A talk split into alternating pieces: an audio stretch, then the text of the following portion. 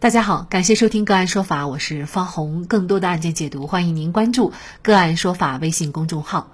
个案说法让法律有态度、有深度、更有温度。今天啊，我们跟大家来关注：丈夫酒后到妻子单位家暴，同事制止致其死亡，可免责。咸阳市渭城区的邱佐和刘芳芳，尽管结婚多年，但是婚姻当中的刘芳芳不仅感受不到幸福，甚至还时常生活在恐惧中。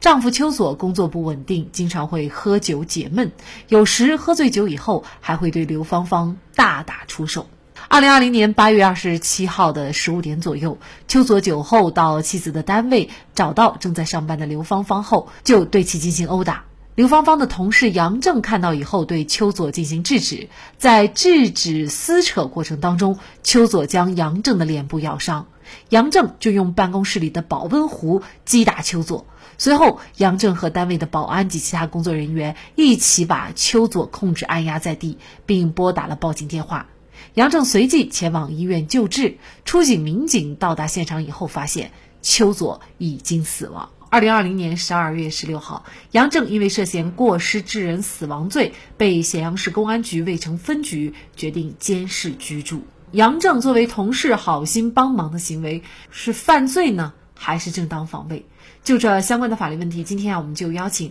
河南通参律师事务所高级合伙人刘鹏举律师和我们和我们一起来聊一下。呃，主持人上午好，各位听众朋友们上午好。嗯，啊，非常感谢刘律师哈。呃，那么这个案件呢，和邱佐的死亡后果相比呢，杨正也只是脸部被邱佐咬伤了，但是呢，杨正的这种侵害对方的行为却导致了邱佐的死亡。那么这是不是已经防卫过当了呢？您怎么看？正当防卫是我国刑法赋予公民在国家公共利益、本人或者他人的人身财产。和其他权利受到不法侵害时，可采取的正当行为，其目的是鼓励公民与正在进行的不法侵害作斗争，从而保障社会公共利益及公民的合法权利，免受正在进行的不法侵害。但是呢，法律赋予公民的自由权利和手段也必须正确行使，才能达到正当防卫的目的。任何权利都不允许滥用。如果行使不当，反而会危害社会，转化成犯罪。基于上述法律规定的分析啊，在司法实务中，司法机关对于正当防卫的认定，一般呢会按照如下五个条件进行严格的界定：一是防卫人实施防卫的目的必须是为了保护本人或者其他人的合法权益或社会利益；反之，抱有其他非法目的。则不构成正当防卫。二是对方的侵害必须是非法的。三是不法侵害是正在进行的。对于已经发生的侵害再实施防卫，属于报复行为，不构成正当防卫。四呢，防卫行为必须针对不法侵害者本人实施。若是在防卫过程中造成其他人伤害，则不构成正当防卫。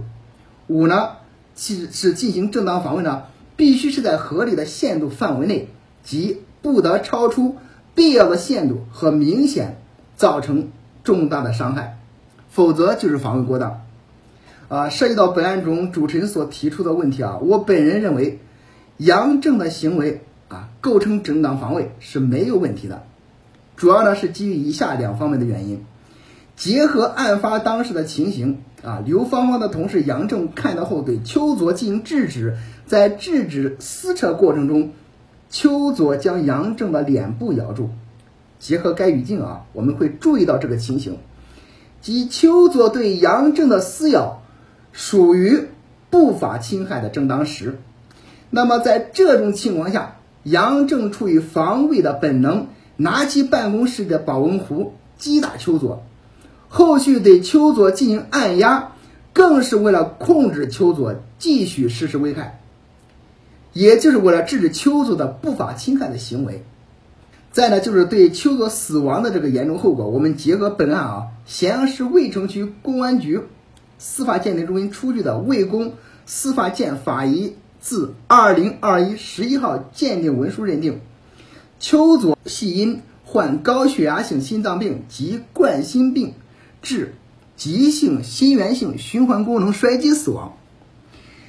被按压在地面或被限制体位的行为是诱发起急性心源性循环功能衰竭的主要因素。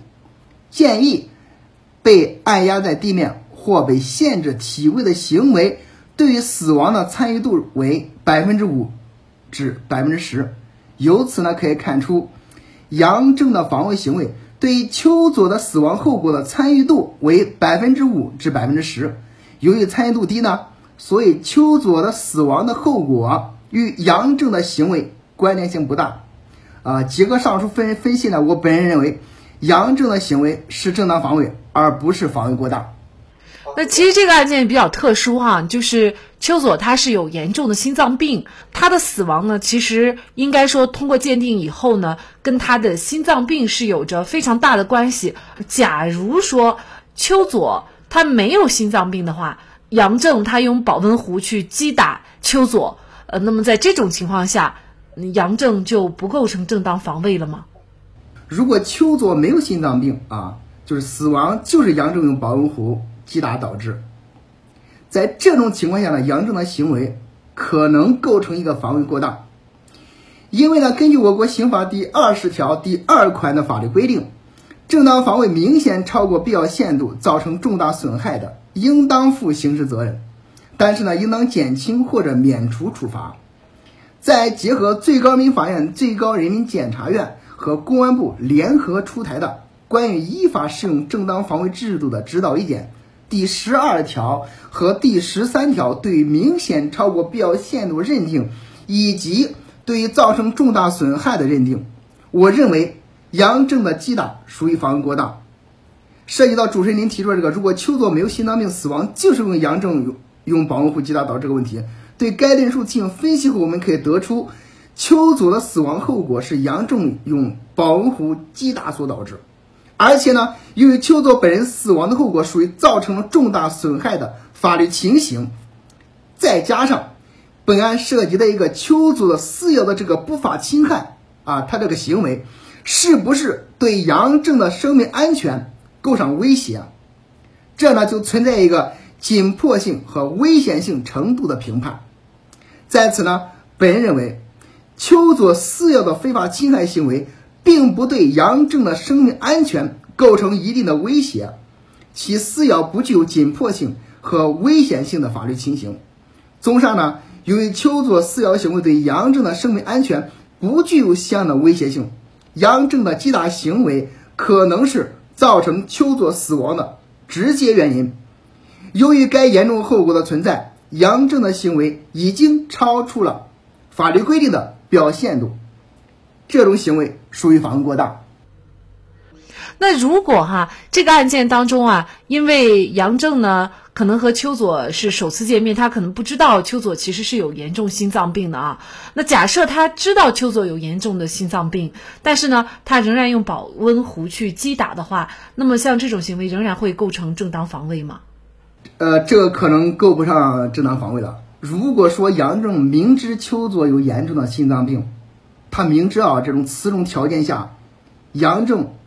还用保温瓶进行击打。那么杨正啊，他就存在主观上的一个间接故意，即放任邱佐有心脏病发作，而导致这个这种危害后果的发发生。那这种情况下，他可能就构成故意犯罪了。二零二一年十月二十六号，咸阳市渭城区人民检察院认为杨正的行为不构成犯罪，决定对杨正不起诉。这样的认定无疑再次鼓励我们大家要敢于和不法行为做斗争，也弘扬了社会正气。然而，正当防卫在法律上的认定也是非常严格的，所以大家在防卫的时候把握好度非常重要。好，在这里再一次感谢河南通参律师事务所高级合伙人刘鹏举律师。那更多的案件解读，欢迎大家关注我们“个案说法”的微信公众号。另外，您有一些法律问题需要咨询，都欢迎您添加幺五九七四八二七四六七。这部手机号的微信号向我们进行咨询，我们会将您的问题转给我们专业资深的律师进行解答。好，感谢您的收听，我们下期节目再见。